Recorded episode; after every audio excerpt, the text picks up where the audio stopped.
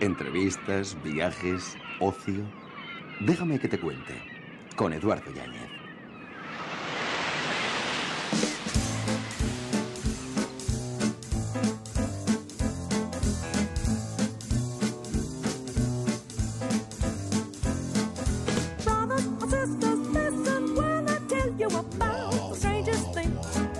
A tío Enrique no le gustaba la Navidad. Solía decir que los cocineros y los pavos no tienen la misma visión de este día, y él parecía estar a favor de los pavos.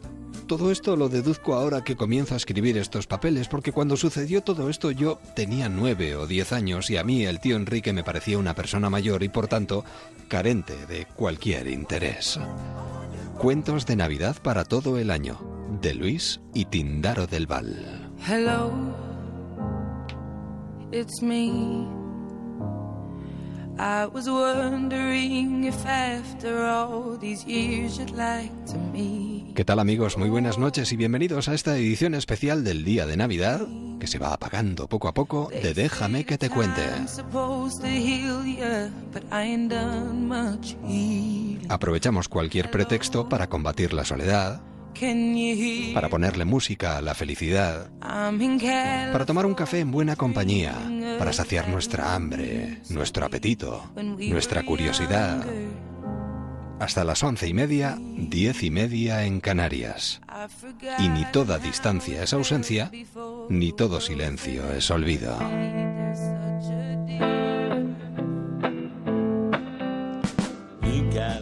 Adela ya no celebraba la Navidad. Ahora viuda y sin hijos, ya jubilada, se permitía el capricho en el que no había ningún resquemor de aislarse durante estos días. Al principio la decisión dejó estupefacta a la gente que le quería. Adela era sociable, tenía amigos, pero rechazaba de manera contumaz cualquier invitación de estos para que compartiese la fiesta y de esta manera no se quedara sola. Este año le han llamado de una asociación filantrópica no sabe por qué, no les gusta la palabra caridad, para que como favor pasara la Nochebuena con otra señora que vivía a unas manzanas de su casa y que también estaba sola. Adela se hizo la remalona y se inventó 50 excusas, pero al final accedió. Y allí estaba, ayer, ayer Nochebuena, a eso de las nueve, llamando el timbre de la vivienda de una señora a la que no conocía de nada. Teresa, así se llamaba, abrió la puerta y le invitó a pasar. Un encanto de mujer a simple vista que le hizo la siguiente precisión a Adela antes de que ésta se quitase el abrigo. Mire, creo que ha habido un error. Yo ya dije a la asociación que en Nochebuena estoy divinamente sola y en consecuencia no necesito compañía. Adela, sorprendida, le contestó que ella se volvía a casa inmediatamente. Pero Teresa dijo que ni hablar, que entre personas educadas estaban fuera de lugar este tipo de situaciones. Sentadas en un sofá con dos copas de fino, la charla fluyó sin dificultades. Teresa le contó a Adela que había sido madre de familia numerosa durante años, aguantó cenas insoportables de doce comensales, con niños gritones, sus nietos, y nueras y yernos de la más variada especie. Ya viuda comunicó a sus hijos que aquella feria se había terminado. De ahora en adelante se quedaría sola. No se preocuparía de regalos y menús. Y cenaría un par de huevos con patatas y chorizo.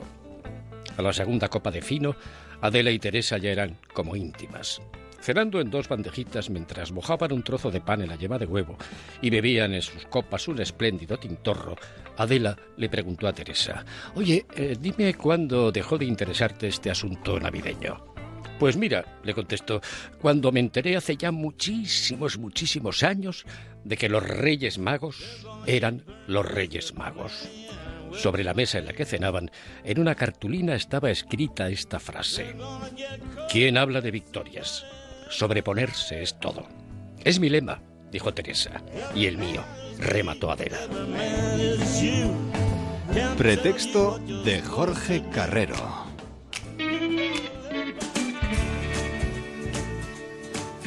10 y 4, 9 y 4 en Canarias.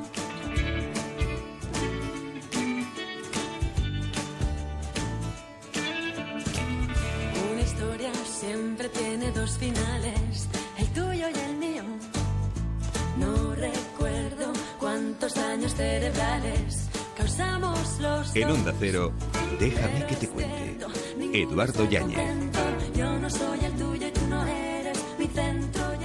Hablamos de la soledad durante los próximos minutos, aquí en la sintonía de Onda Cero, pero no de una soledad eh, asumida de forma obligada, sino de una soledad eh, que nos apetece, que nosotros eh, aportamos a nuestra vida para conocernos un poquito mejor a nosotros mismos. Que esto a veces viene muy bien. A solas se titula el trabajo de Idalia Candelas, que está siendo un verdadero fenómeno en las redes sociales y que la ha convertido en una de las ilustradoras del momento. Ilustradora mexicana que si no conocéis, sinceramente merece la pena ver este trabajo que acaba de salir en la editorial Planeta. Idalia, ¿qué tal? ¿Cómo estás? Bienvenida a los micrófonos de Onda Cero. Muchas gracias, estoy feliz de estar aquí en España. Pues nosotros encantados de poder tenerte entre nosotros para descubrir una obra, un trabajo diferente, porque además yo no sé, en tu país, tú, tú lo comentas además, en tu país, en México, mm, tampoco es que esté bien visto que uno decida vivir solo eh, o plantearse su vida en solitario. A una determinada edad el estar solo parece que, eh, no sé, implica que se nos mire raro, ¿no? Claro, de, desgraciadamente hay todavía muchos prejuicios eh, porque creen que las mujeres deberíamos de hacer una familia, de tener un marido, tener hijos o de buscar a alguien que se haga cargo de nosotros. Y sobre todo, bueno, quizás hay una diferencia considerable, ¿no? Entre sexos. A un hombre solitario a los 40 o 45 años, bueno, igual se le acepta mejor que a una mujer. Sí, es más fácil que, eh, que a un hombre eh, a determinada edad no le estén haciendo esa presión de que debería casarse. En cambio, eh, una mujer, aunque tenga una carrera exitosa, aunque esté haciendo la vida que ella haya decidido, si no tiene esa manera tradicional, pues es más fácil que la vean mal. Y sobre todo entre vosotras. Desgraciadamente. Creo yo, ¿eh? Sois más exigentes entre vosotros. ¿Pero qué haces que no te has casado todavía? ¿Pero cómo que no tienes hijos? ¿Pero qué vas a hacer de tu vida? Sí, es cierto. Entonces, bueno, pues yo me pongo a hacer estos dibujos y, me sorprendo tanto de que se sintieran identificadas tantas mujeres en todo el mundo y, y diciéndome lo que estamos hablando ahorita. En lugar de que me feliciten porque acabo de tener un logro profesional, me siguen preguntando, bueno, ¿cuándo te vas a casar? ¿Tienes pareja? ¿No sí, tienes claro. Además, tú aquí yo creo que haces un canto al conocimiento personal. Es decir, el hecho de dedicarse tiempo a uno mismo es muy importante y sentirse bien con uno mismo fundamental. Sí, sabes, en este libro lo que yo quiero es explicarle a las personas, en primer lugar porque hice esos dibujos que se dieron a conocer sí. por todo el mundo y... Eh, eh, pues explicarles, nosotros yo creo que hemos escuchado muchísimas veces que debemos amarnos a nosotros mismos, pero en verdad que cuando lo hagamos, cuando lo entendamos y aprendamos a disfrutar de nuestra propia compañía, nos vamos a dar cuenta cómo va a cambiar para bien nuestra vida. Claro, es que, quizás no somos conscientes de lo importante que es sentirse bien con uno mismo y poder estar solo, porque el hecho de no poder estar con nosotros mismos eh, es terrible. De hecho, bueno, se habla tanto de la depresión, de uno de los males de nuestra sociedad hoy en día, ¿no? Sí, pero eh, si, si nosotros aprendiéramos que debemos de tener menos expectativas para que el resto de las personas solucionen nuestra vida, y nos centremos más en conocernos a nosotros, en disfrutar de nuestro entorno, disfrutar esos momentos y después salir, claro, y compartir con las personas que amamos, con las que trabajamos. Yo creo que hasta podemos brindar una mejor versión de nosotros mismos. Claro. El hecho de poder vivir solo, de no sufrir viviendo solo, de no deprimirse viviendo solo, de no aburrirse o no tener miedo viviendo solo, o no sentirse triste viviendo solo. El hecho de sentarse en un restaurante como se sienta una de tus eh, protagonistas de este a solas, ¿no? El poder disfrutar eh, de, de, ese momento a solas mientras uno dibuja, pinta, espera a que le traigan el café, por ejemplo.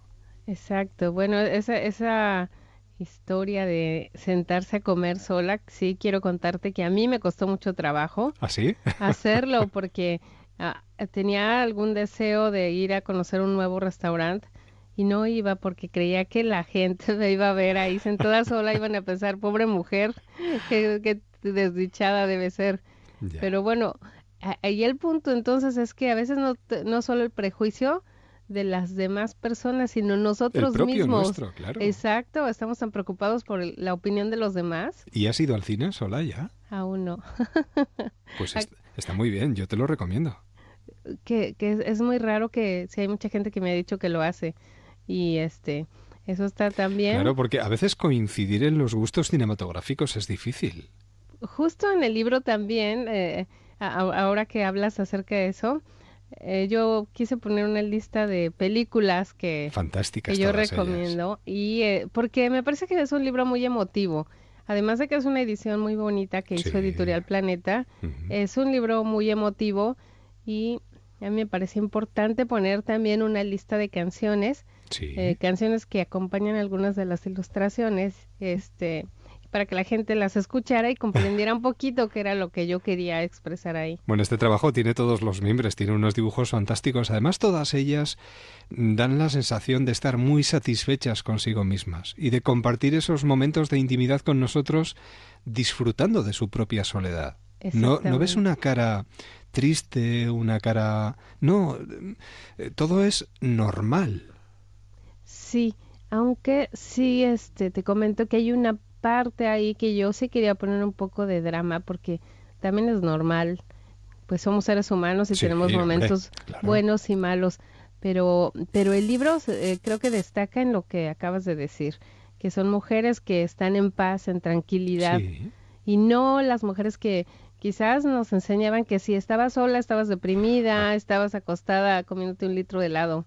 Y este, Yo además diría más, incluso dan envidia sí, por esa sensación de paz interior así es. que demuestran tus dibujos. Dices, qué bien se está solo a veces.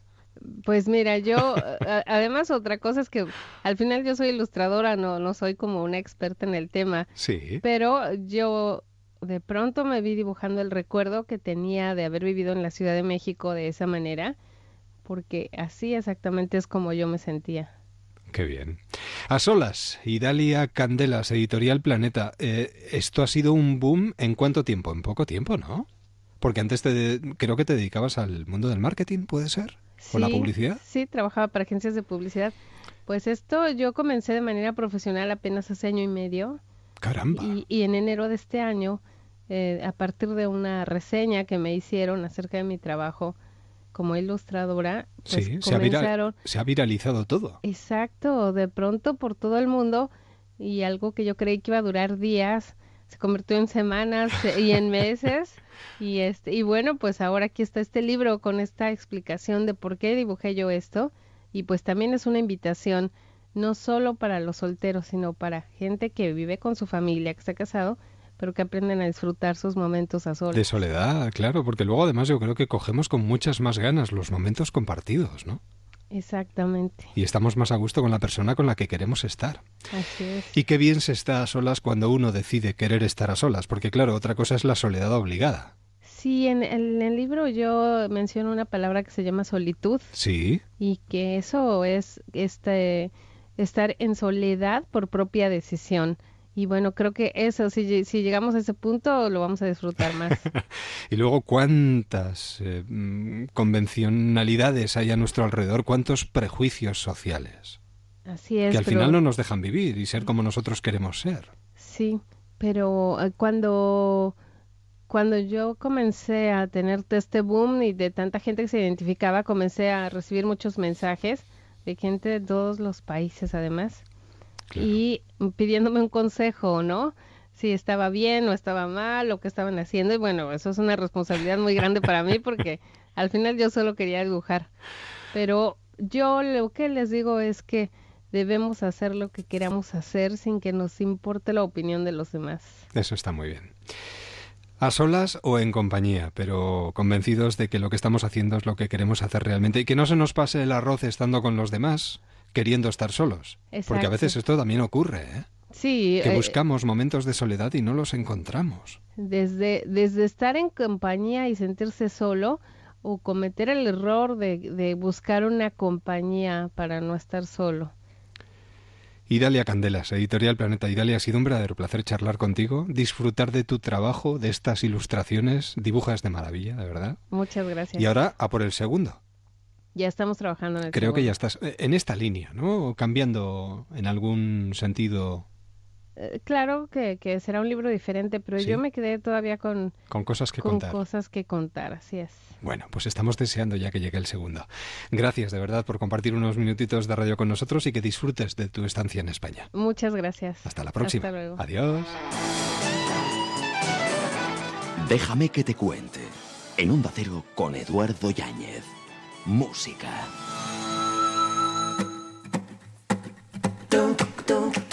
A las diez y cuarto, nueve y cuarto en Canarias.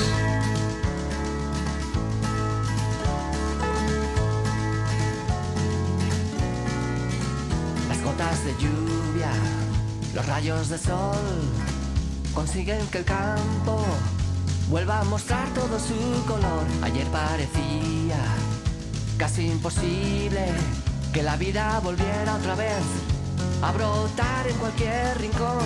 Y Esto tiene un toque muy especial, ¿eh? Tiene el toque de Alberto, como, como, como no podía ser de otra manera. Alberto, que vuelva la vida. Y además la vida vuelve con unos sonidos muy especiales y con una sensación de, diría yo, de carpe diem, ¿no? De aprovechar el momento, vivir el instante, sacarle partido a lo que tenemos cerca. Vitalidad, Alberto, ¿qué, qué tal? ¿Cómo estás? Hola, muy buenas. Bienvenido a los micrófonos de Pues Cero. nada, encantado de estar por aquí. Bueno, Alberto lleva mucho tiempo en el mundo de la música, pero en este caso descubrimos un trabajo nuevo y una nueva andadura. Eh, hombre, uno va desgastando las zapatillas, pero al final siempre puede comprar unas zapatillas nuevas para seguir caminando, Alberto. Hoy en día además le damos uso a todo, no tiramos nada, ¿no? Madre mía, además tus zapatillas nuevas tienen muy buena pinta. Lucen. ¿eh? Mucho, mucho. Me- Muchas gracias. Están muy bien. Esta vitalidad, estas ganas, esta... Pues sí, la verdad. O sea, me pedía el cuerpo. Es verdad que sabemos todos cómo, cómo están las cosas y hay, mm, todos tenemos un carro de, de problemas. y Si no los tenemos nosotros, los tienen al lado. Pero bueno, pues es también esa actitud de intentar sacar ese momento esa actitud positiva también. Y me lo pedía, mm, bueno, la verdad es que esta canción es lo que es lo que lo que refleja Sí.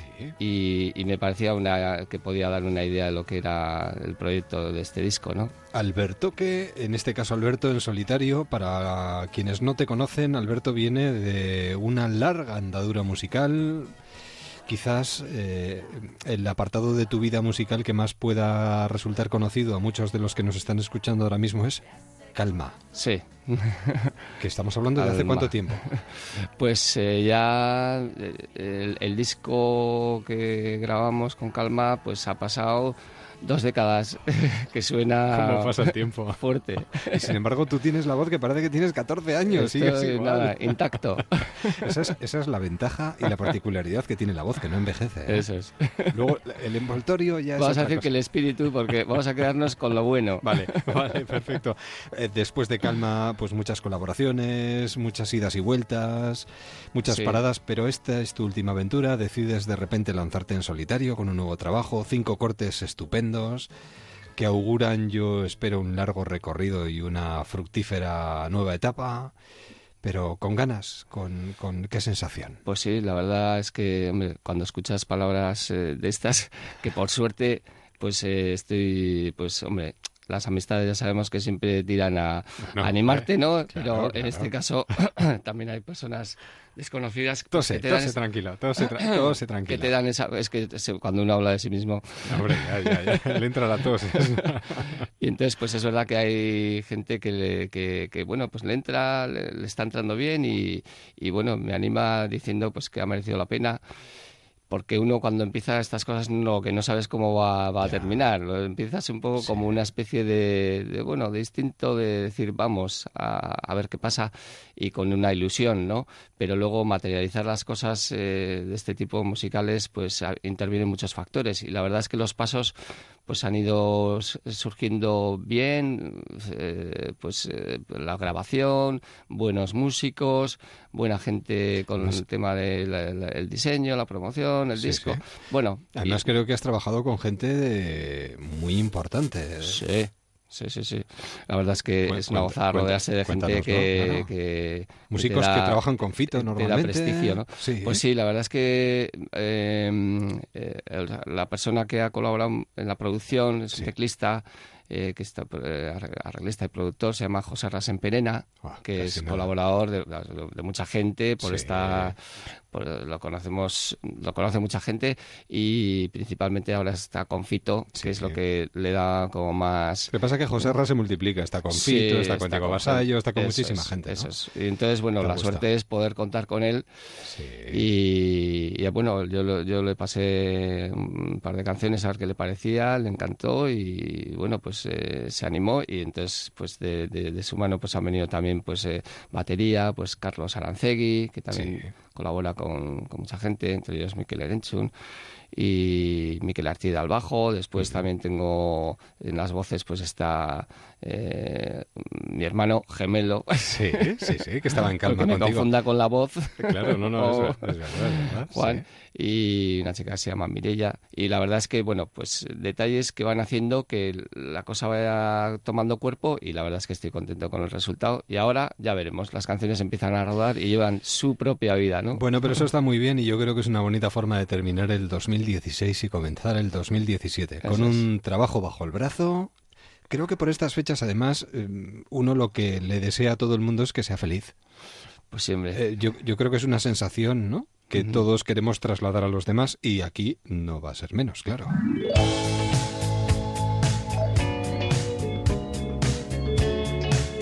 Ese jamón de Semperena. Sí, sí. jamón jamón Jamón, jamón. del bueno Tómalo si quieres, lo puedes coger.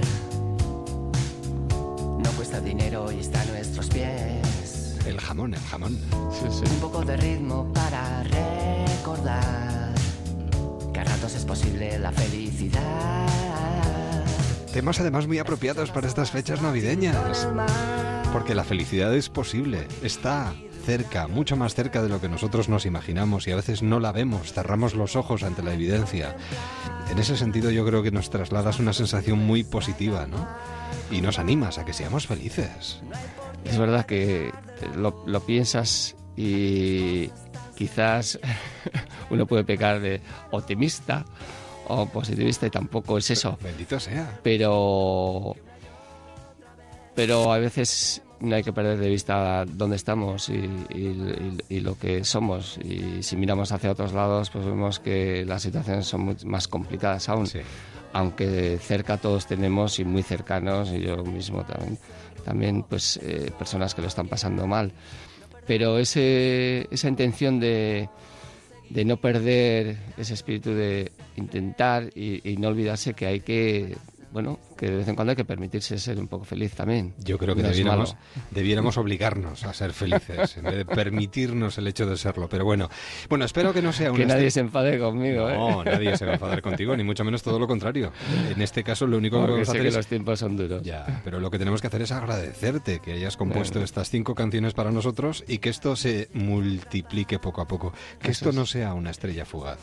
Sí, es- eso es lo que espero. Que no sea una estrella fugaz y que nos devuelva un poquito esa vida que nosotros queremos tener, la de, bueno, personas felices, alegres, la de disfrutar de la vida, del día a día. Hoy no es ayer, pero afortunadamente hay un mañana. Hay un año que viene, el 2017, al que le podemos sacar partido y en el que te deseamos lo mejor de, de lo mejor. Y quién sabe si de aquí a la noche de San Juan del 2017, pues podemos coincidir en alguno de tus próximos conciertos. Ojalá. Fabuloso, fabuloso. Yo espero que sí y desde luego siempre invitados, invitadas, invitados a, escuchar las canciones y a participar de, bueno, pues de este, de este pequeño y modesto, pero bueno, creo que proyecto se me ha olvidado la palabra que iba a buscar, pero bueno, o sea, Tierno. sí, cariñoso, sincero, dulce. Pues Bueno, para palabras ya está. podemos ponerle muchos calificativos.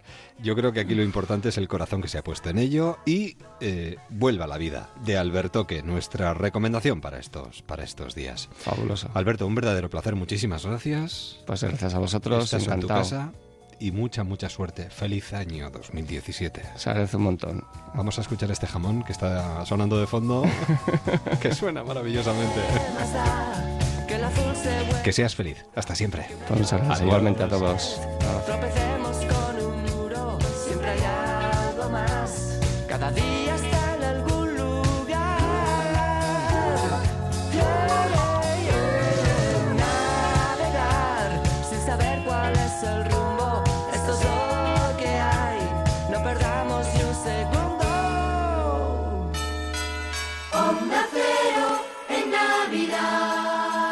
Onda Cero. Feliz Navidad. En Vision Lab, hasta el 31 de diciembre, 2x1 en todas las monturas de primeras marcas y con financiación hasta 12 meses. 2x1 en monturas. Solo en Vision Lab. Consulta condiciones. Hola, ¿qué tal? Somos Café Quijano. Yo soy Manuel. Yo, Oscar. Yo soy Raúl. Y nos gustaría que nos dejaras contarte algo en Déjame que te cuente de Onda Cero.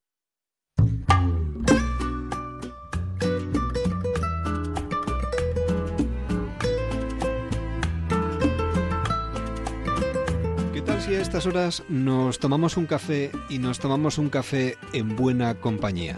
Isabel Llano, ¿qué tal? ¿Cómo estás? ¿Cómo, te, Hola. ¿Cómo te gusta el café? Eh, pues mira, muy caliente sobre todo.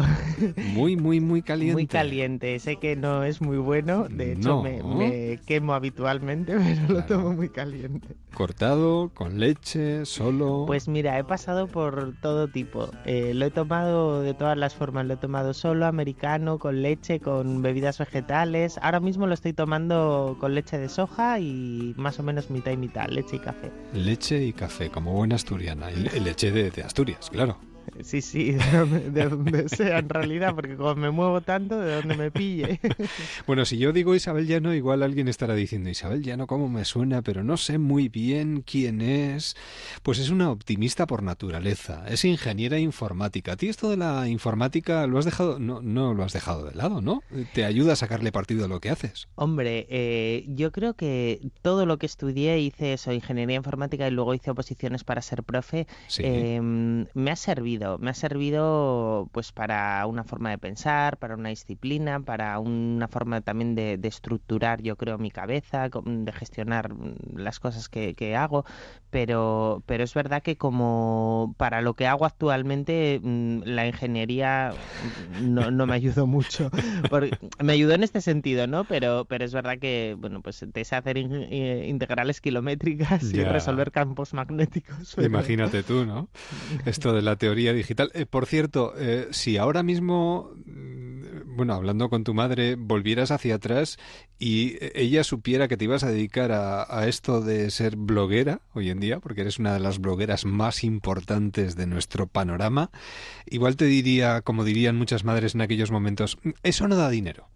No, mira, Eh, yo... eh, Eso es muy difícil, ahí no te metas, ¿no? Yo, eh, no hace falta que me lo dijera mi madre, ¿eh? yo me negué, me negué durante mucho tiempo a decir voy a dedicarme a esto, durante mucho tiempo, porque ¿Sí? yo no lo veía como una profesión, lo veía como un hobby. Entonces, claro, yo había estudiado mi carrera y mis oposiciones que me habían llevado muchísimos años Claro. y, y- y tengo, soy madre de dos niños y yo decía, yo no, no puedo mm, decir ahora lo dejo todo y voy a ser bloguera, ¿qué va? Lo que pasa es que es Encima verdad... colgar vídeos en internet. Claro, no, no, que va, Dando va. la Uf, cara, Tú sabes qué vergüenza, yo no se lo conté a nadie, ¿eh? a nadie. Me daba una vergüenza cada vez que me descubría alguien y durante mucho tiempo lo compaginé con mi profesión, pero claro, llegó un momento en que esto cada vez me requería más, me absorbía más, necesitaba más de mi tiempo y si de verdad quería dedicarme a ello y seguir haciéndolo tenía ya que apostar más fuerte, no podía estarlo compaginando con otra profesión. Y, y bueno, pues arriesgué porque, porque realmente me apasiona esto. Y Sasa Ways, y ahora te has convertido... Además, ahora acabas el año con página nueva, con libro entre las sí. manos, invitando a todo el mundo a tomar un café. Mira que se va a llenar la cafetería, ¿eh? Ay, ojalá, ojalá, porque es lo que más me gusta de todo. Esos Siempre- cafetines. Sí, sí, sí, siempre les digo a las presentaciones de los libros, todo digo, veníos con libro, sin libro, con ocho, como queréis, pero veniros por favor, porque me vengo hasta vuestras ciudades nada más que para charlar este rato con vosotros, para darnos abrazos, para daros las gracias y, y para transmitiros pues todo eso que me veis todos los días a través de mis redes sociales, pues en directo, que es como hay que hacer las cosas. Y todo eh, como fruto de una coleta. de un moño con unos calcetines. Así empezó Por eso, todo. ah, bueno, moño, coleta, bueno, claro, eso es, ¿no? Unos calcetines, de repente, bueno, encuentras una solución y decides compartirla con los demás. Y ese fue el primer paso. Ese fue el primer vídeo hace Toma ya. más de siete años. Cómo hacerse un moño con unos calcetines. ¿Te imaginabas que podías llegar hasta aquí? Que va, en absoluto. Yo, yo lo grabé con, pues, con la idea de compartirlo porque siempre he sido muy de compartir truquitos, siempre he sido muy de trucos y me parece muy gratificante porque tú le cuentas a alguien pues desde una receta hasta pues eso, cómo hacer su moño con unos calcetines para ir Sí, sí. estupenda a una boda en un momento y hecho en tu casa y... Y luego te dice, oye, pues lo hice y me fue genial y me encantó y eso es muy gratificante y muy Sí, bonito, ¿no? Entonces sí. dije, jo, pues Hombre. imagínate contárselo a todo el mundo, sería genial. Y, Y así es, lo, y es lo que tiene Internet hoy en día, que cualquier cosa que necesites, te vas a vídeos y al final siempre sale alguien que te cuenta cómo puedes hacerlo. Sí, sí, es que ha cambiado la cosa. Ahora es Uf. eso. Ahora se te ocurre cualquier duda. ¿Cómo se hará esto? Seguro que alguien ha hecho un vídeo. Lo pones y ahí está el vídeo. Y la verdad es que sí. Y los hay muy buenos, además, hay verdaderos artistas. Sí, hay gente muy buena. Lo que pasa que tú ya estás llegando un poquito más allá. Bueno, Porque yo ya no es el hecho de ponerte o hacerte un mollo, sino incluso de reflexionar sobre esas cosas que, bueno, pues que uno piensa cuando sale un día por la mañana de casa o comenta Sí. con sus amigas. Es que precisamente mi, mi blog ha dado un giro hacia eso, Sí. porque, porque yo me daba cuenta que yo hacía y sigo haciendo vídeos de belleza, recetas de cocina, pero la gente lo que más me decía a través de las redes sociales siempre era, Isa, me da igual lo que me cuentes, yo solamente es el rato que paso contigo que me encanta. Mucha gente que me decía, me cojo un café o te llevo con la tablet por la noche a la cama, lo que sea, a ver qué me cuenta hoy Isa, o por las mañanas por las redes sociales, que estoy en Twitter, en Facebook y en Insta- Instagram, pues siempre mensajes de buenos días, de no sé qué. Y hoy, por ejemplo, he escrito una columna que tengo a todo el mundo por las redes sociales diciéndome que está emocionado con la columna que les he hecho pensar mucho.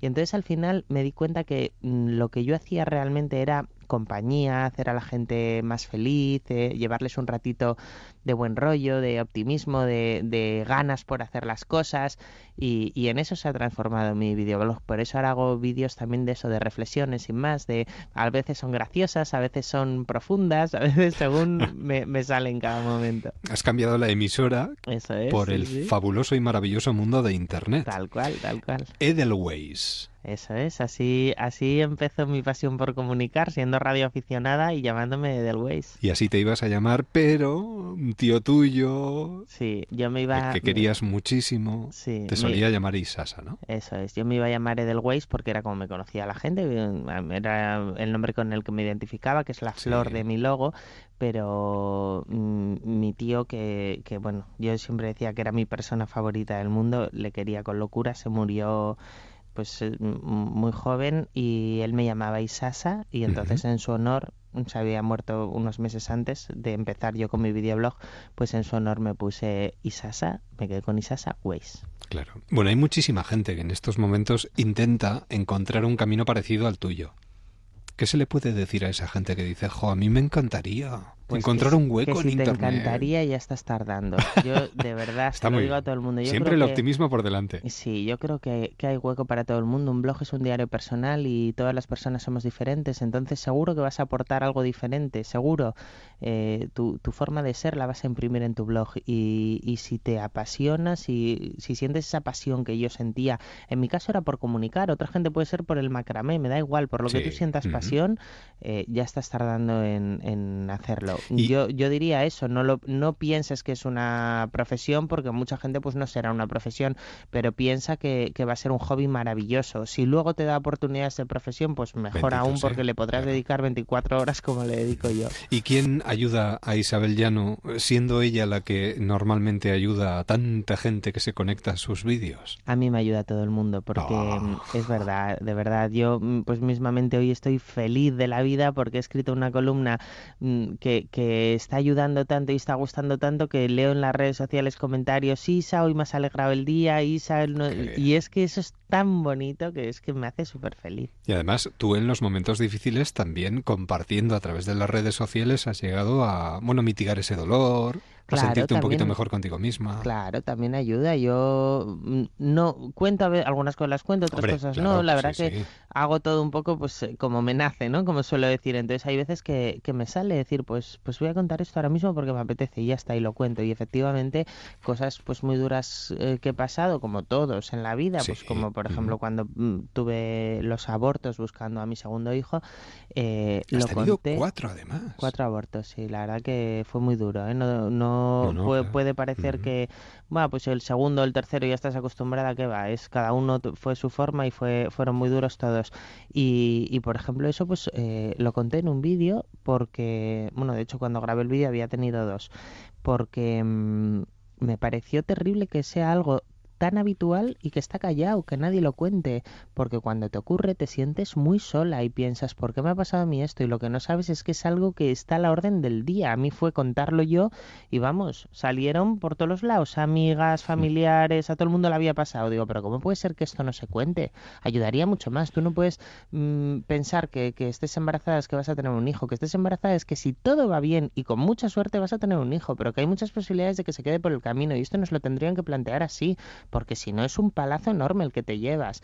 Y por eso grabé ese vídeo que, que me ayudó mucho también a mí mm, contarlo por todo, por, por verbalizarlo, por ver que había tanta gente detrás que había pasado lo mismo y porque a día de hoy sigo recibiendo, pero muchísimas cartas, emails de gente agradeciéndome ese vídeo y eso pues es Claro. muy bonito. Se te va a enfriar el café.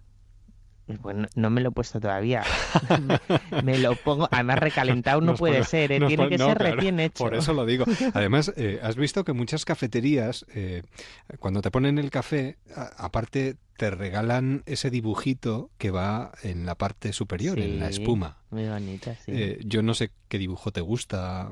Si pudieran hacer el tuyo ya sería fantástico. ¿no? Pues mira, si pudieran hacer el mío, yo pediría un Edelweiss, así. Nunca lo había pensado, pero según me lo has dicho, es lo que me he imaginado, un sí, ¿no? En vez de un corazoncito. Además, no debe ser muy difícil un Edelweiss, ¿verdad? No, yo creo que no, no. igual hasta yo podría hacerlo. Pues mira, mira, chungo. pues igual es el próximo vídeo. un Venga, cafecito. igual me has ¿eh? dado una idea Oye, no estaría nada mal. Y me quedo con eso de que la vida es un 10% lo que te pasa y un 90% cómo te lo tomas. Totalmente. Con todo lo que puede proponernos y con todo lo que puede sorprendernos el nuevo año. Totalmente, totalmente. Vamos a pegarle un mordisco, ¿no? Y a comérnoslo a bocados. Por supuesto. Y Sasa Ways, un verdadero placer y que se acerque la gente, por supuesto, como no, en MR y Sasa Ways, tómate un café conmigo. Ha sido un verdadero placer compartir esta tacita de café a tu lado. Muchísimas gracias. Cuídate placer. mucho y no pierdas el optimismo nunca. Nunca, te lo prometo. Hasta siempre. Hasta luego. Déjame que te cuente, quédate en onda cero. Bienvenidos al Centro de Experimentación Vocal Magna. Hoy en nuestro laboratorio estamos investigando con un nuevo sujeto. Se hace llamar Nanach y es quizás el más extraño y activo de los que hemos trabajado anteriormente. Pero empecemos con la exposición. La dividiremos en tres fases. Y por favor, no intenten hacer esto en sus casas. Fase de la experimentación número 1. Nivel de dificultad 6. Vocal A. Trabaja, plasma las palabras, haz las balas, atrapa ráfagas, sal, machaca cada sala, ladra hasta rasgar la garganta, saca las garras, las armas, las gradas harán palmas, la fama tarda, patán jamás hallarás paz, amargas caras. Ignacio Fornés, ¿qué tal? ¿Cómo estás? Muy bien. Bienvenido a los micrófonos de Onda Cero. Eres un verdadero artista con las palabras. Bueno, me gusta jugar con ellas, me gusta mm, ver todo lo que pueden dar de sí, estirarlas, alargarlas, eh, mezclarlas, agitarlas. No sé, yo creo que es un juego que gracias al rap aprendí, aprendí a hacer y, y con el rap siempre lo intentamos llevar todo al extremo y este tema que suena es un ejemplo. Además que no es fácil y tú lo haces fenomenalmente bien. Me llevo mis años ya, supongo que la experiencia es un grado en este caso, pero bueno, siempre hay nuevos retos y nuevas cosas que se pueden hacer y uno siempre imagina ver hasta dónde puede llegar y, y bueno, es, es lo bueno de esto. Y uno de esos retos precisamente es lo que te trae directamente a los micrófonos de Onda Cero, que es la presentación de un trabajo precioso, hambriento. Que la verdad es que, bueno, diría que solo tiene un pequeño defecto. Para mí, ¿eh? a mi modo de ver. Ah, Se pues me hace muy cortito. Bueno, yo creo que eso depende de cómo Se lo lee leas. tan rápido. Bueno, claro, luego tiene múltiples lecturas. eh. Sí, yo creo que no es un libro que haya que leerse de principio a fin seguido. Yo creo que es un libro para coger cada poesía, cada escrito, reflexionarlo un poco, asimilarlo, ¿no? Y luego pues volver a, coger otro poema y también llevarlo un poco cada uno a, su vida o a su perspectiva, ¿no?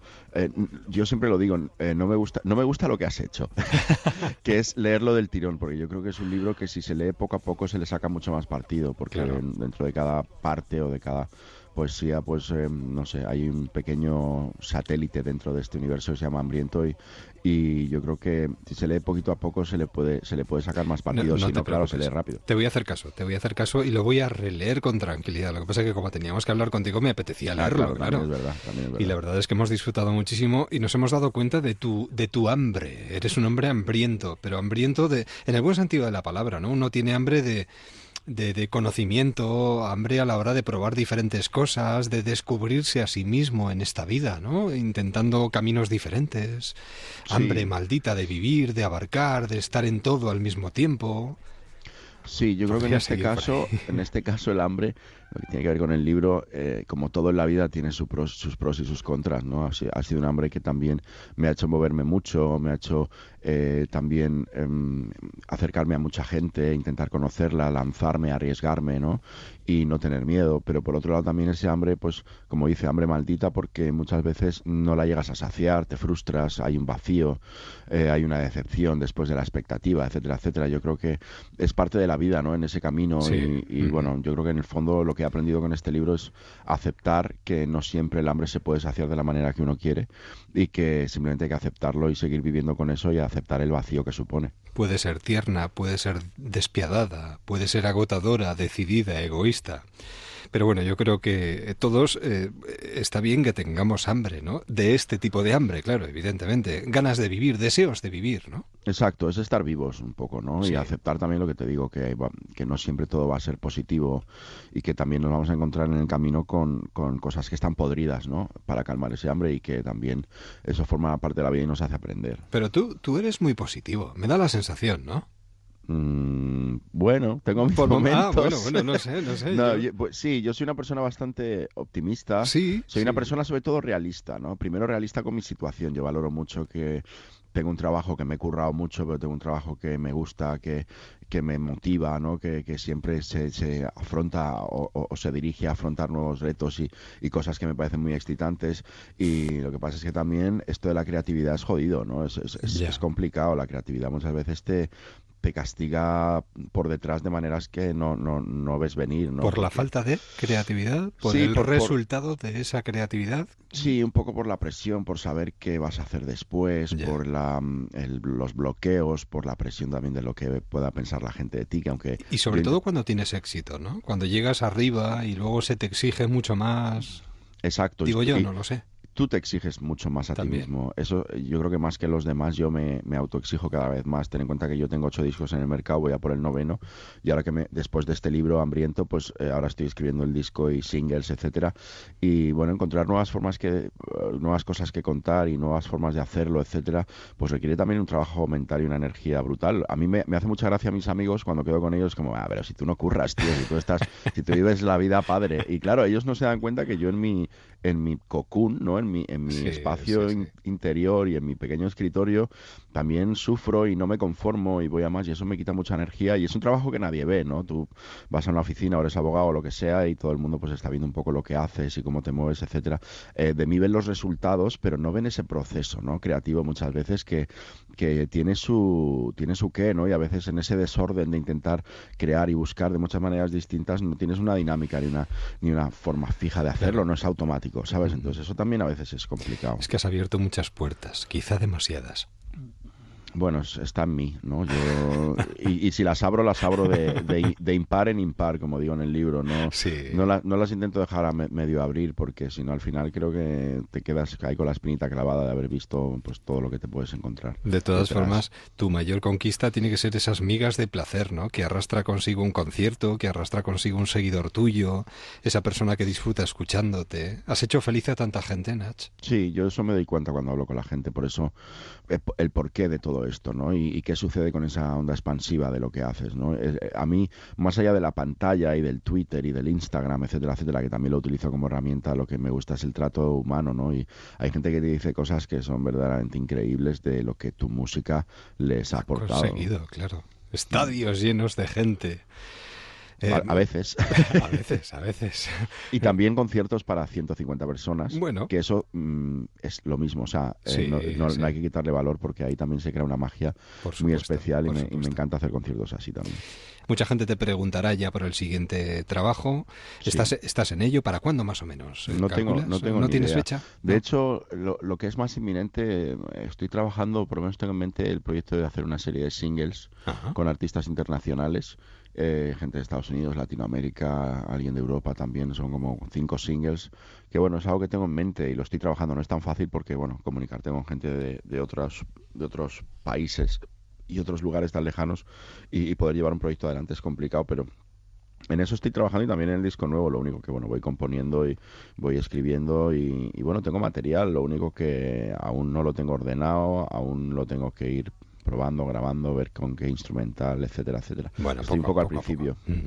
Por cierto, ¿te sientes afortunado? Lo digo porque un licenciado en sociología haciendo este tipo de música eh, me, me parece además el cauce más apropiado, ¿no? Para dejarte llevar, para trasladar lo que lo que tú ves, lo que te cuentan, esas sensaciones del día a día.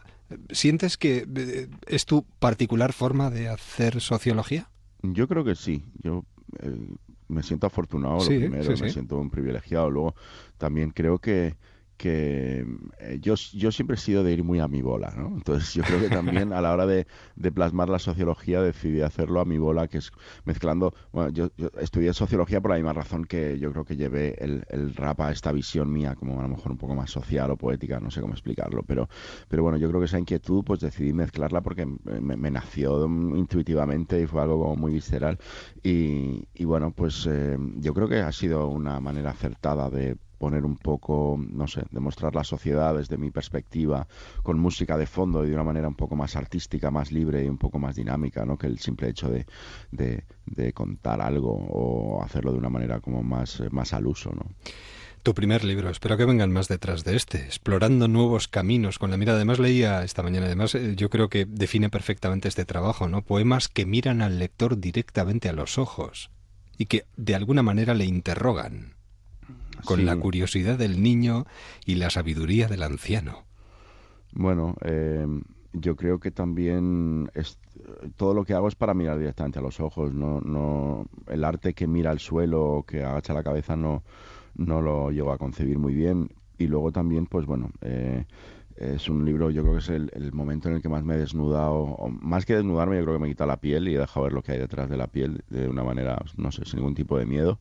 Y, bueno, ahí está, la verdad es que estoy muy orgulloso. Me ha servido este libro de terapia, me ha servido este libro para, para ordenar un montón de emociones que tenía como muy anudadas y muy desordenadas dentro de mí.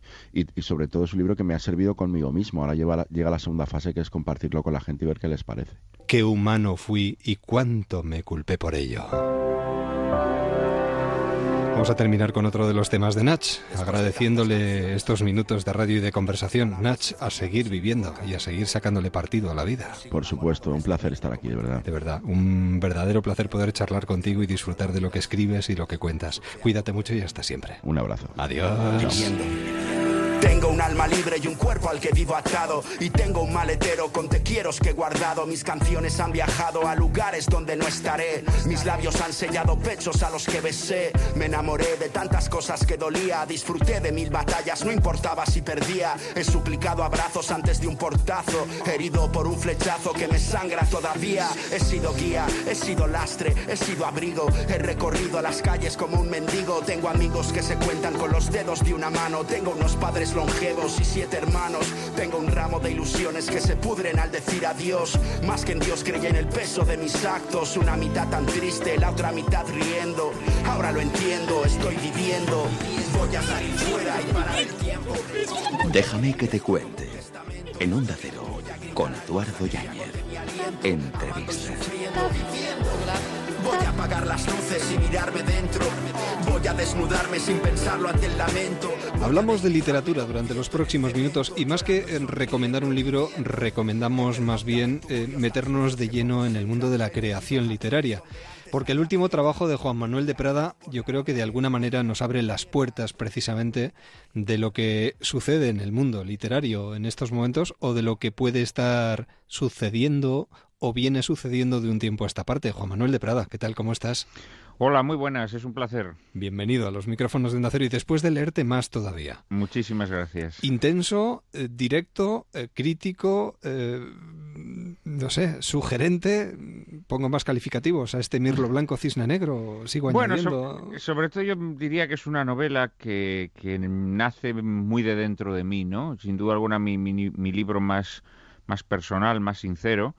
Eh, que más allá de que sea naturalmente una, una historia ficticia con, con personajes eh, de, fa, de, fábula o, fabulados, sin embargo es una novela en la que hay mucho de mi experiencia, hay mucho de mi de mi propia vocación literaria, ¿no? En, sus dos protagonistas, tanto el joven Alejandro Ballesteros, ese escritor que aterriza en Madrid lleno de ilusiones, como Octavio Saldaña, el, el veterano maestro eh, lleno de amargura, lleno de heridas, lleno de decepciones, creo que son dos aspectos, digamos, eh, desmesurados o exagerados de mi, de mi propia personalidad. Bueno, pero algo de Alejandro hay en, en Juan Manuel. Sin duda, sin sí, duda. ¿no? Y también de Octavio Saldaña. ¿Sí? ¿eh? De Ajá. los dos personajes hay, hay mucho de mí. Eh, de alguna manera son como dos exorcismos, ¿no? Que me echo a mí mismo para no, para no terminar como ellos, digámoslo así, ¿no? Para no sucumbir a esas mieles del éxito tan peligrosas que son las que acechan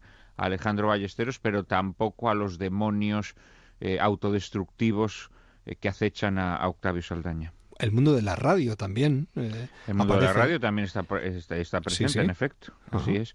Bueno, vamos a ver, esta es una novela que, como digo, pues tiene mucho que ver con mi, con mi propia experiencia, ¿no? No es, una no, no es una novela autobiográfica o de trasfondo autobiográfico, en el sentido que nada de lo que cuento en ella me ha ocurrido a mí.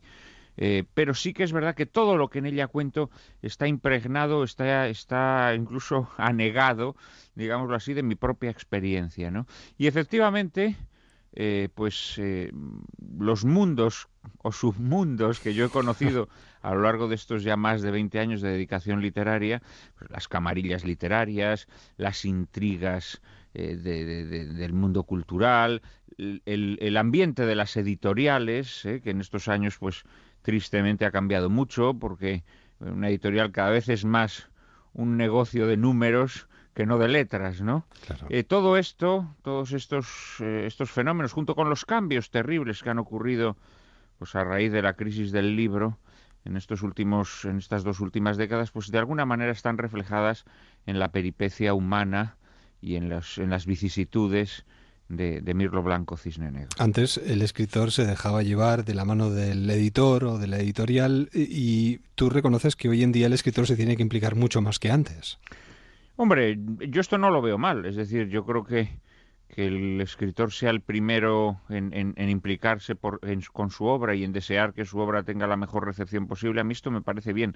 Yo creo que en estos momentos veo con más prevención y, e incluso con cierto temor, es una deriva que se está produciendo en las editoriales, eh, consecuencia lógica también, por otra parte, no hay que negarlo, del, del, del, de la crisis que sacude al sector del libro, que hace que cada vez más las editoriales, sobre todo las editoriales de cierta importancia, pues confíen, confíen sus ventas pues a un tipo de libro basura, eh, libros de famosos, de presentadores de televisión, de cocineros, de, de, de, de un, de, unos sectores, digamos, que nada tienen que ver con, con, la creación literaria y que a mí me parece una deriva peligrosa, honestamente, porque este tipo de libros que más allá del rédito más allá del beneficio que puedan dar de forma inmediata, creo que al final son, son tumbas que abren las, el, mundo editorial porque son libros que no crean nuevos lectores. Y, y, a mi modo de ver, este es el problema que ahora mismo tiene eh, el libro, ¿no? El libro necesita crear nuevos lectores. Las nuevas generaciones son generaciones como se dice ya, nativas tecnológicas, ¿no? Que, que, que, han crecido con maquinitas en las manos, con artefactos, y a quienes el libro les resulta un objeto cada vez más extraño, ¿no? O más ajeno.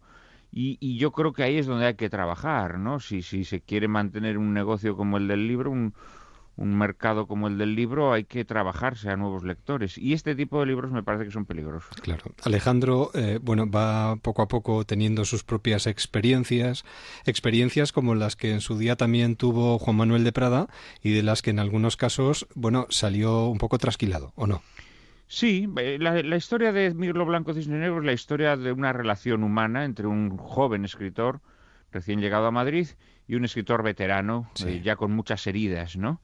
Eh, es una relación de magisterio, la típica relación entre un maestro y un discípulo, que empieza siendo una relación de deslumbramiento y que poco a poco se va enturbiando, que poco a poco va incorporando rasgos cada vez más morbosos, digamos, más destructivos, hasta que finalmente se convierte en una relación tóxica. Sí, incluso el maestro parece que fagocita por momentos al discípulo. Efectivamente, una relación que tiene algo de canibalismo, sí, sí. de canibalismo literario, ¿no? Y la verdad es que sí, bueno, es una, es una novela que tiene mucho de mi experiencia, como digo, no, nada de lo que cuento me ha sucedido tal y como lo cuento aquí, pero sí es verdad que yo también en mi juventud pues tuve relaciones con, con, viejos maestros, de los que aprendí mucho, y, entre las cosas que a veces aprendí también fue a no acercarme demasiado a ellos, ¿no? Eh, y, digamos que de esa mezcla de, de admiración y de temor eh, que, yo tuve a determinados maestros, pues pienso en los casos de Umbral, de Francisco Umbral o de Camilo José Cela, también se alimenta la trama de esta, de esta novela. ¿Y los críticos literarios? Bueno, los críticos literarios también reciben algún varapalo eh, por parte de Octavio Saldaña, el viejo escritor. Además, algunos críticos literarios que son eh, escritores frustrados, que no llegaron en su día a poder escribir ni un libro. Bueno, siempre se dijo que el, que el crítico literario era como el eunuco, ¿no? Que sabe cómo se hace, pero no puede hacerlo. ¿Eh? lo cual no deja de ser un triste, un triste designio vital, ¿no? saber cómo se hace, pero no poder hacerlo. Bueno, esta broma que lanza en algún momento Octavio, eh, sí, a los críticos también se, les, también se les zurra un poco. Yo creo que el crítico, durante todo este tiempo pasado, eh, no olvidemos que los críticos literarios han perdido gran parte del prestigio que tuvieron. Yo, yo recuerdo en mi infancia, en mi adolescencia, cuando yo eh, pues estrenaba mi, mi, mi vocación literaria, los críticos literarios de los grandes suplementos culturales de los, de los periódicos tenían un prestigio enorme, ¿no? Y ese prestigio lo han ido perdiendo, y lo han ido perdiendo en gran medida, y yo me atrevería a decir, porque no han juzgado las obras de, mm, literarias con, con la ecuanimidad que esas obras requerían, ¿no? Es decir, al final, muchas veces el crítico literario se ha convertido en un secuaz de unos intereses de, de índole mercantil eh, y ha alabado a aquellos libros que convenía alabar a tal o cual medio de comunicación en un determinado momento. Y yo creo que esto al final también les ha pasado factura, ¿no? Yo siempre he sido un autor muy, muy vituperado, digámoslo así, por los críticos. Eh, y bueno, he tenido que sobrevivir siempre con sus con, con, críticas negativas. Yo soy un escritor que no puede llenar las solapas de sus libros de frasecitas encomiásticas, ¿no? Pero bueno, al final uno tiene que, tiene que ganarse al lector, ¿no? No tiene que ganarse al crítico, tiene que ganarse al lector. Y es verdad que el crítico puede ayudar al escritor a acercarse a sus lectores. En mi caso no ha sido así. He tenido que acercarme a ellos eh, pues eh, digamos contra, contra vientos y mareas críticas. Incluso eh, soportando crisis fuertes. cinco años, creo, si no recuerdo mal, sin escribir, por ejemplo. Periodos largos en los que uno mm, necesita encontrar si no acaba de hacerlo. Cyril Connolly, el, el, escritor inglés, en una obra estupenda que se titula Enemigos de la promesa, habla de la llamada menopausia del artista eh, que es un, intervalo de tiempo, él, habla pues, más o menos en torno a la edad de Cristo, en torno a los 33 años, y que puede llegar a durar hasta los 40 más o menos, en donde el escritor se, se, queda como agarrotado, ¿no? En donde se da cuenta que ya no puede seguir repitiendo el modelo de escritor juvenil, que no puede seguir eh, haciendo lo mismo que ha hecho hasta ese momento y convertirse en una caricatura, pero que todavía le cuesta dar ese salto que lo va a convertir en un escritor maduro. Es, es el cambio entre el velocista y el corredor de fondo, ¿no?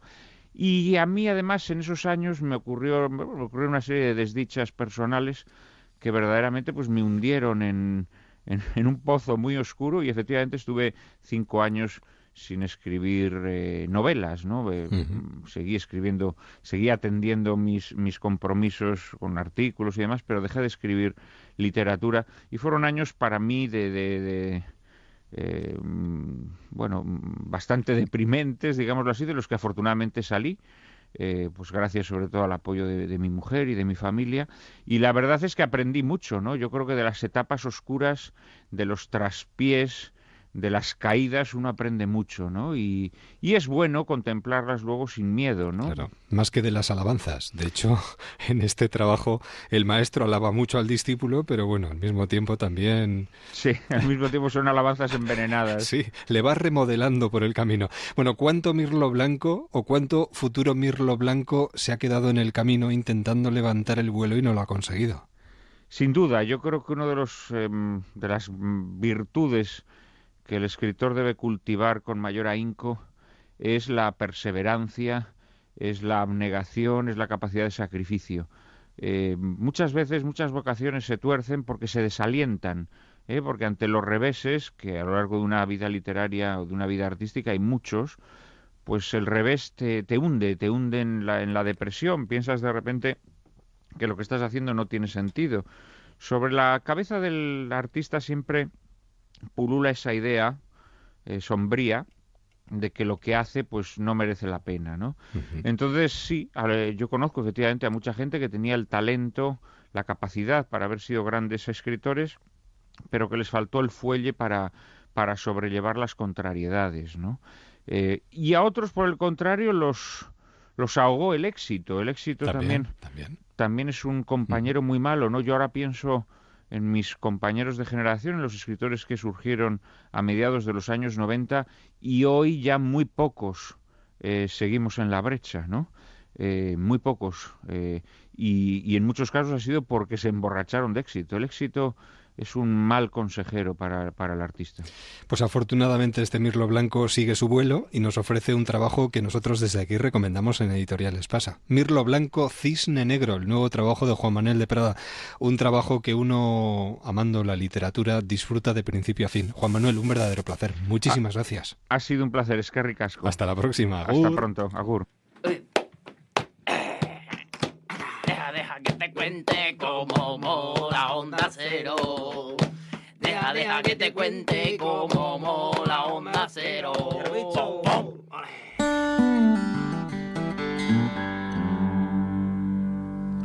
He was a friend of mine. He was a friend of mine. Every time I think about him now, I just can't keep from crying. Cause he was a friend of mine. Así superamos la barrera de las 11 de la noche, 10 en Canarias. Edición especial de Déjame que te cuente, en una jornada de Navidad que se va apagando poco a poco. A friend of mine. Poquito de música y enseguida conocemos el número afortunado del sueldazo de fin de semana de la once. He was a friend of mine. He never done no wrong. He he never done no wrong. He was just a poor boy, a long way from home. And he was a friend of mine. He died on the road. He died on the road. Never had no money for sufficient clothes. He was a friend of mine. I stole away and cried. I I stole away and cried. Buena música para estas horas de la noche. Bueno, ¿conocemos el número afortunado? Vamos con ello. Buenas noches. En el sorteo del sueldazo del fin de semana celebrado hoy, el número premiado con 5.000 euros al mes durante 20 años y 300.000 euros al contado ha sido El 86.493, 86.493, serie 52, serie 052. Asimismo, otros cuatro números y series han obtenido cada uno de ellos un sueldazo de 2.000 euros al mes durante 10 años. Puedes consultarlos en juegos11.es. Mañana, como cada día, habrá un vendedor muy cerca de ti repartiendo ilusión. Buenas noches. Y recuerda, con los sorteos de la 11, la ilusión se cumple.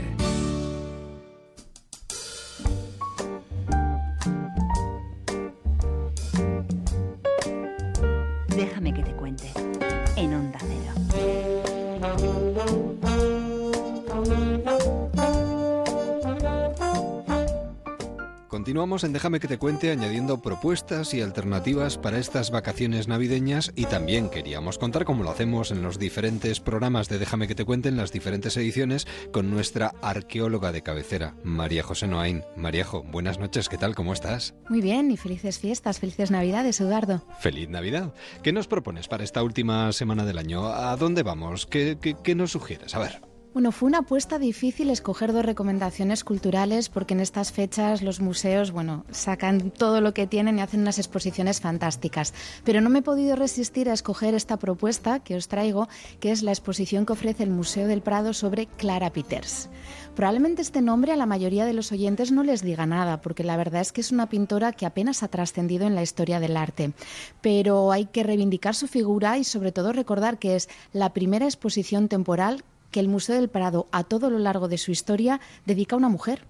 Esto es un auténtico hito. Fue una pintora que vivió más o menos entre 1588 y 1621, no se sabe exactamente la fecha de su muerte, y que se especializó en la pintura de bodegones. Estas también llamadas naturalezas muertas, en las que ella presentaba una serie de alimentos, le gustaban muchos los peces, pero también hay aves, quesos, dulces, acompañados de unos preciosos jarrones con flores pintadas con todo lujo de detalles, o también eh, otro tipo de objetos como la vajilla de mesa, porcelanas, copas de, de, plata, de pelte, etcétera, etcétera. En realidad el bodegón en aquella época se consideraba un género menor. Probablemente ella se especializó en esta temática porque por ser mujer no tenía cabida en un mundo en el que los artistas eran predominantemente hombres, pero consiguió ser una auténtica maestra en el género de los bodegones, con una técnica maravillosa y con todo un lujo de detalles elegantes y precisos. Sus cuadros también hay que pensar que probablemente tenían un simbolismo muchos de los objetos representados, como los peces, que podía ser un símbolo cristiano, las conchas o las alcachofas, que fíjate qué curioso, eran una verdura totalmente exótica en la época. Se introdujeron en la gastronomía europea en una fecha muy tardía, poco antes de que aparecieran en los cuadros, y tal vez podían tener incluso un simbolismo afrodisíaco. En cualquier caso, tal vez tras estos bodegones que aparentemente no nos están contando una historia, esta pintora escondió historias, simbolismos, significados enigmáticos, como otro pequeño detalle con el que cierro esta recomendación, que es que en algunos de los objetos metálicos de sus bodegones, como en las copas, colocó un reflejo en el que aparece ella, un pequeñito autorretrato que cuesta identificar como un guiño al espectador. En uno de ellos incluso se la ve con la paleta y los pinceles de pintora y una forma también de reivindicar su importancia como pintora en un mundo de hombres. Pues podríamos decir aquello de, en este caso, la mesa la pone el Museo del Prado. Y además hacer apetito, porque como vamos a ver bodegones, qué mejor para abrir la boca después para las cenas de estas festividades. Pues buen provecho, felices Navidades y si es posible, nos vemos la semana que viene, el día 1. Por supuesto, aquí estaré.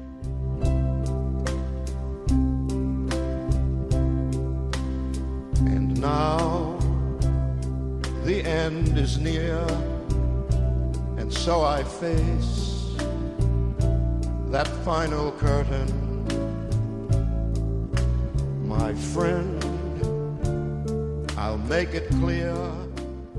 Intentemos ser inteligentes. Bueno, vamos a intentar utilizar al máximo nuestra inteligencia durante los próximos minutos y esperemos utilizarla con éxito para presentar a nuestro siguiente invitado.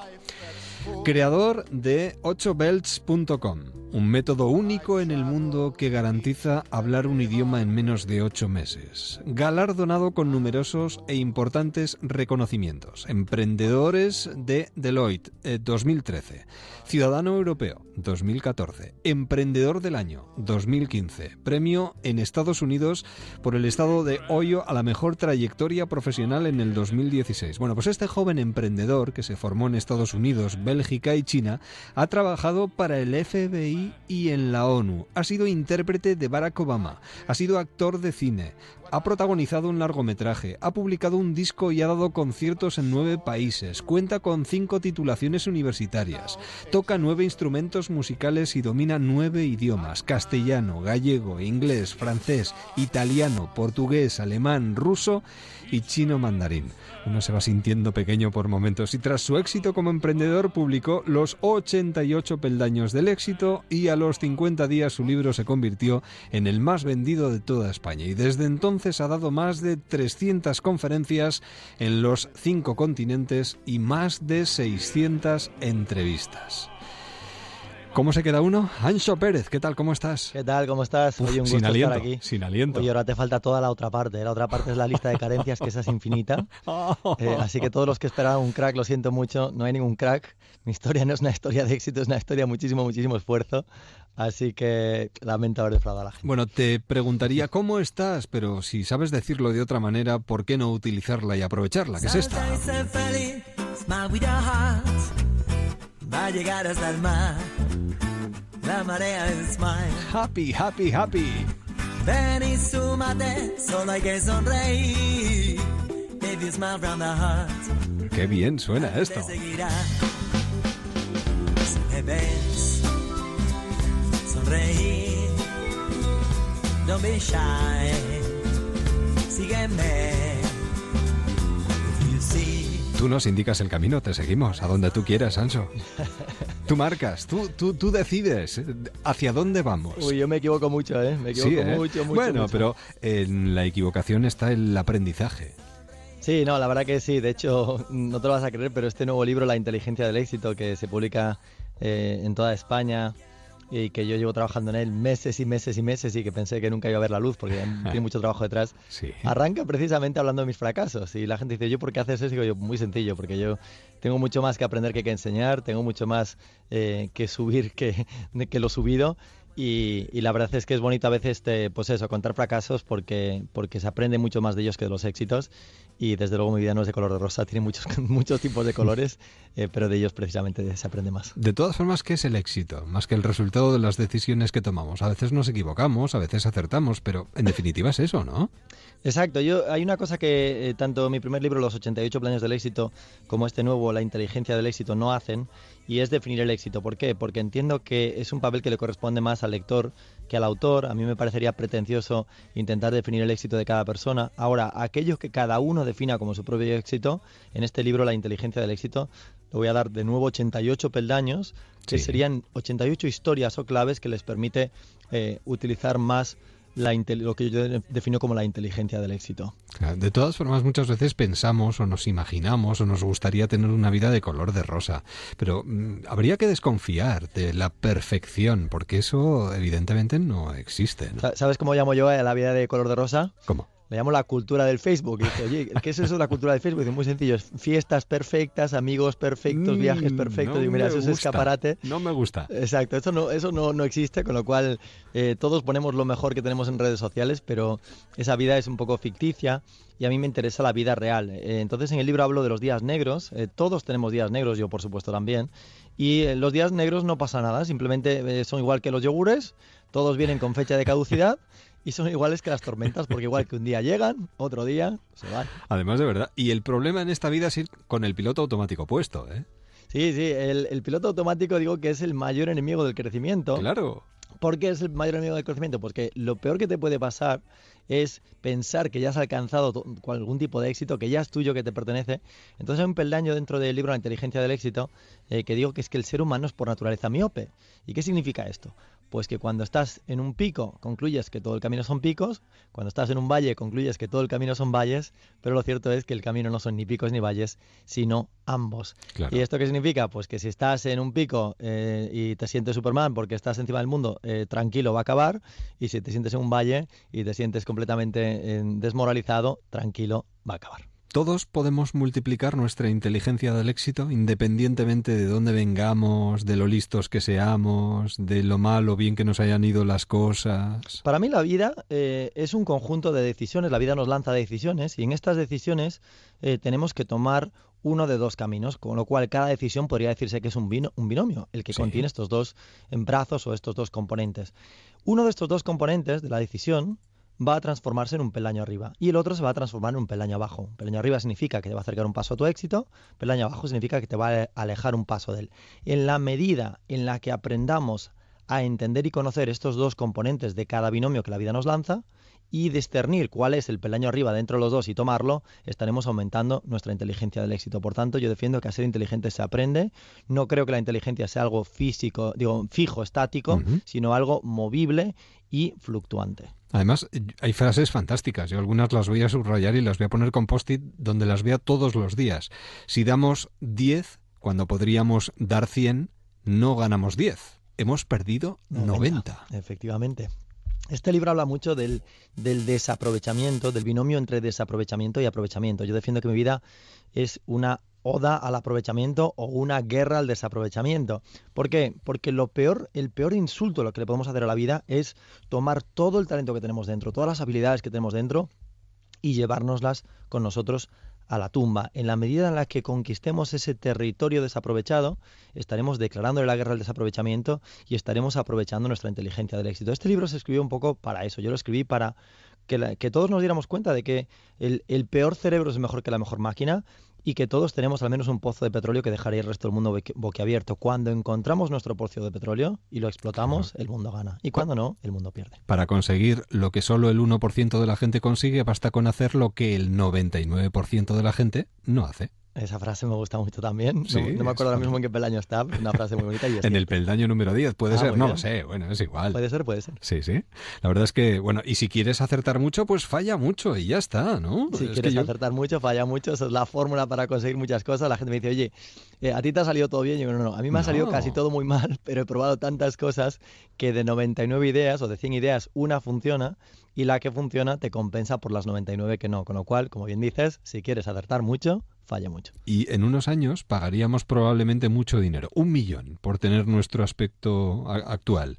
Oye. Pero mejor gustarnos hoy y ahorrarnos ese millón. Ese peldaño me encanta, es un peldaño que dice, oye, te voy a decir cómo ganar un millón de euros y, y lo que cuenta el peldaño es que si, si pasaran eh, 10 o 20 años y pudieras tomar una píldora y alguien te dijera, mira, vas a estar mm, perfecto, vas a estar eh, con un aspecto físico espectacular, tú dices, pero cuesta un millón de euros tomar esta píldora. Entonces dices, vale, yo no, yo voy a encontrar dinero, a ver, no sé cómo, eh, encuentras el dinero, pagas eh, por la píldora milagrosa, eh, efectivamente te, te, te rejuvenece, te rejuvenece la cara, tú miras la foto que sale con, con el resultado de la píldora, una foto de unos años atrás, que es la de- del día de hoy, y dices, oye, pero si estoy exactamente igual.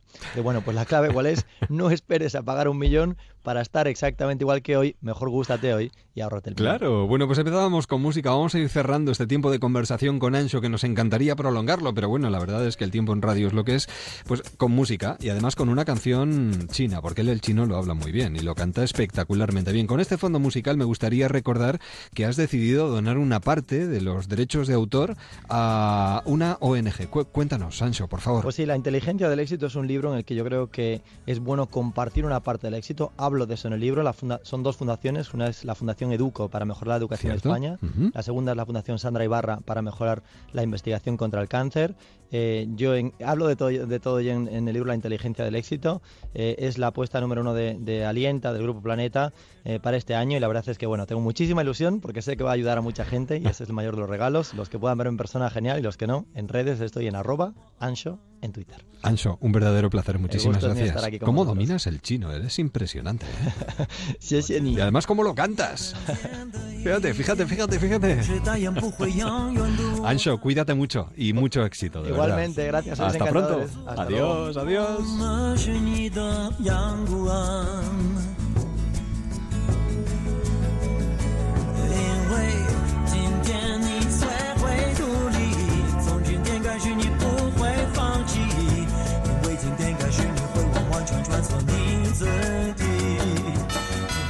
Onda Cero en Navidad. Onda Cero. Feliz Navidad.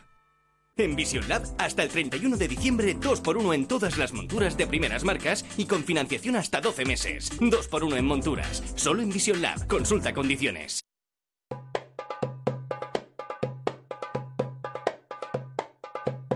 Déjame que te cuente en Onda Cero.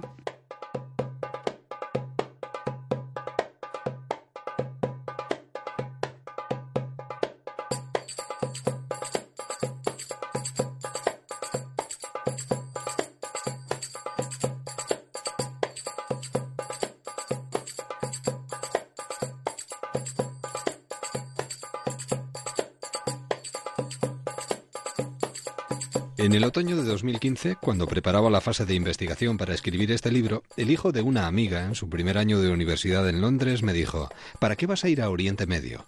Si quieres descubrir los porqués de jóvenes, incluso universitarios, ellas y ellos, tanto musulmanes de origen como conversos, para enrolarse en el Estado Islámico, ven al Reino Unido. Y estaba en lo cierto. Las claves para entender el último fenómeno yihadista del siglo XXI no se hallan tanto en cualquiera de las zonas de religión islámica como en sus primeras generaciones nacidas en los suburbios, ya sea de Bruselas, París, Manchester, de Argelia, Yemen, Chechenia o cualquier ciudad de Estados Unidos. Así comienza el prólogo de Las novias de la yihad ¿Por qué una adolescente europea decide irse con el Estado Islámico? De Ángela Rodicio, Premio Espasa 2016. Ángela, buenas noches. ¿Qué tal? ¿Cómo estás?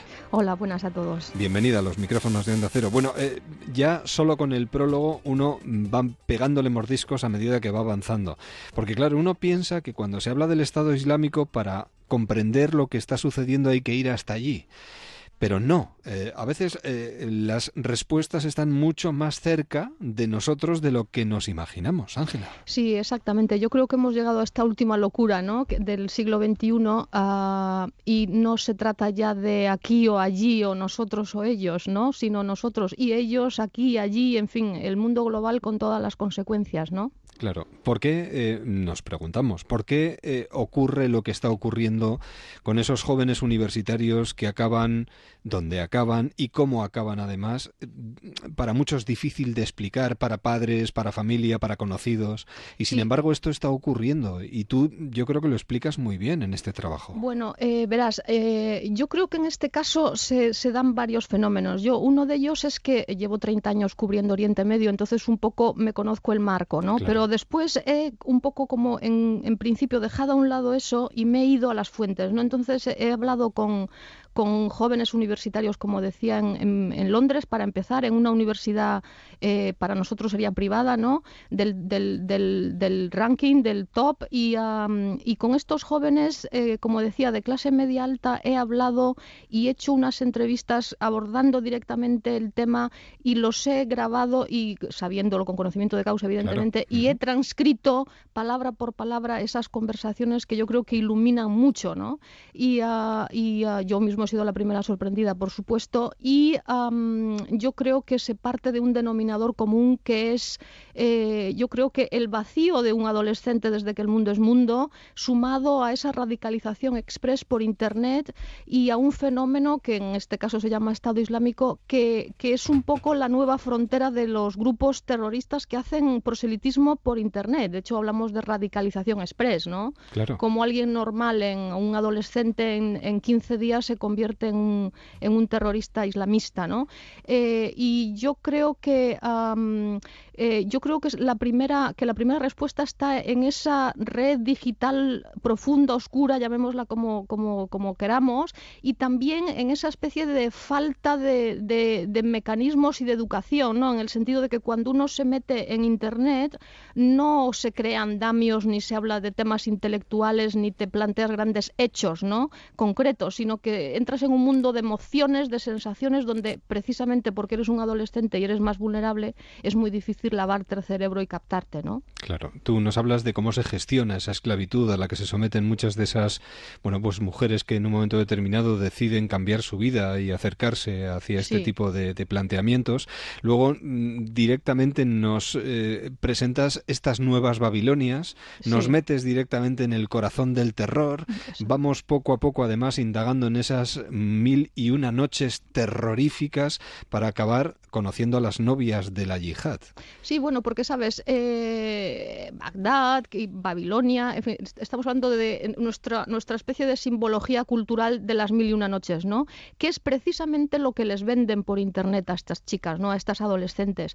El, el novio que las está esperando, el terrorista que se vende como el príncipe azul que libera pueblos, que, que les habla de, de sueños casi de, de, pues eso, las mil y una noches. Pero cuando llegan allí, son las mil y una noches del terror en el sentido de que las convierten en esclavas sexuales que no van a vivir para contarlo, ¿no? Y hacia, mm, hombre, leyéndolo uno intenta entender cómo puede caer uno en, las redes de todo esto. Es que nosotros somos de otra cultura, ¿sabes? yo, yo, he descubierto, yo he descubierto, ¿sabes? Que, bueno, ahí en el libro lo cuento un poco porque al final es una de las claves, ¿no? Es la incomunicación. Estas son, son adolescentes con una incomunicación, primero, que da la edad, que todos la hemos vivido cuando hemos sido adolescentes, y segundo, de esta, de esta especial caída que te dan las redes, que supuestamente es la, la revolución global y en el fondo es una nueva esclavitud, ¿no? Porque no te da mecanismos para entender la realidad. Y si tienes 14 o 15 años, como el caso de las chicas de Islington o como las de Viena, pues al final ah, acabas, o, el caso concreto de una chica medio española, medio inglesa que se convierte, ¿no? Eh, que es incluso todavía más, más eh, incomprensible en principio, pero después hablas con ellos y tienen un, te dan unas explicaciones donde mm, ellos se creen en posesión de la verdad, lógicamente, que es el principio del cerebro lavado, ¿no? Y tú eres el que estás equivocado, ¿no? Entonces es un poco que te dan las claves de que esta gente cuando se mete en internet, como decías, para sensaciones, para meterse en un mundo emotivo, donde al final son muy fácilmente manipulables, ¿no? De los 27.000 a 31.000 guerrilleros extranjeros procedentes de 86 países con los que llegó a contar el Estado Islámico, 5.000 procedían de Europa Occidental. ¿Hacia dónde vamos? Analizando cómo analizas todo este proceso, ¿crees que esto puede cambiar en un plazo más o pues, menos pues determinado de, tiempo? sí, yo creo, em, a ver, que aquí está todo el mundo pensando que cuando caiga en Mosul, que otra cosa que nos debemos preguntar es por qué no ha caído ya, ¿no? Si tienes una coalición internacional, bombardeos aéreos y tienes estas andanadas de kamikazes que van uno después de otro y que puede haber hasta 10.000, ¿no? ¿Por qué no ha caído todavía? Porque también hay detrás formación militar y, y yo en el libro examino, ¿no? Dónde nace el Estado Islámico. Pero eh, lo que decía, que todos estamos viendo y pensando que cae Mosul, cae Raqqa, las capitales ¿no? del Estado Islámico y se va a acabar el problema. Y yo creo que al final va a ser mucho peor, y muchos expertos lo creen también, porque em, se, va a volver a, la reacción de guerra de guerrillas, ¿no? Es decir, cuando tú atacas un avispero, pues las avispas vuelan por ahí, ¿no? Y si tú, eh, según las fuentes de seguridad y según todos los expertos, cuentas y te dice el ministro de Defensa alemán, por ejemplo, que hay células dormidas que han entrado con los refugiados, y eso a mí me lo han contado sobre el terreno varias personas, eh, al final pues eh, puede dar paso no a un lugar geográfico donde les está situando, sino a que de repente se esparzan y hay una reacción de ataques y de guerra de guerrillas, ¿no? Y yo creo que eso puede ser hasta incluso muchísimo peor. Pues tú conoces perfectamente la zona desde hace tres décadas y comprimes este rompecabezas político y geoestratégico acercándonos a una realidad cruda, dura, pero que existe y que necesitamos entender y gracias a premios Espasa como este las entendemos un poquito mejor. Ángela, un verdadero placer, muchísimas gracias. Muchísimas gracias. que sí, agradecido y te seguimos muy de cerca, ¿de acuerdo? Muchísimas gracias a próxima. Adiós. Pienso mesa y digo silla. Compro pan y me lo dejo. Lo que aprendo se me olvida. Lo que pasa es que te quiero. La trilla lo dice todo, y el mendigo en el alero. El pez vuela por la sala, el toro sopla en el ruedo. Entre Santander y Asturias pasa un río, pasa un ciervo, pasa un rebaño de santas, pasa un peso. Entre mi sangre y el llanto hay un puente muy pequeño y por él no pasa nada. Lo que pasa es que te quiero.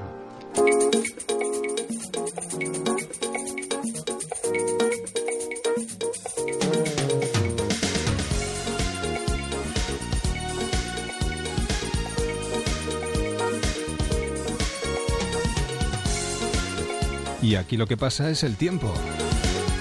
11 y 28, casi 29, 10 y 28 en Canarias.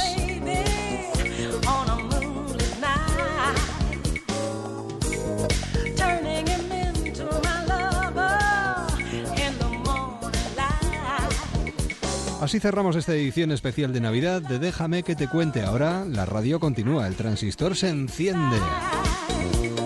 Y nosotros volvemos en el año entrante, 2017. Aquí estaremos el próximo domingo. Feliz semana, felices fiestas y buena radio.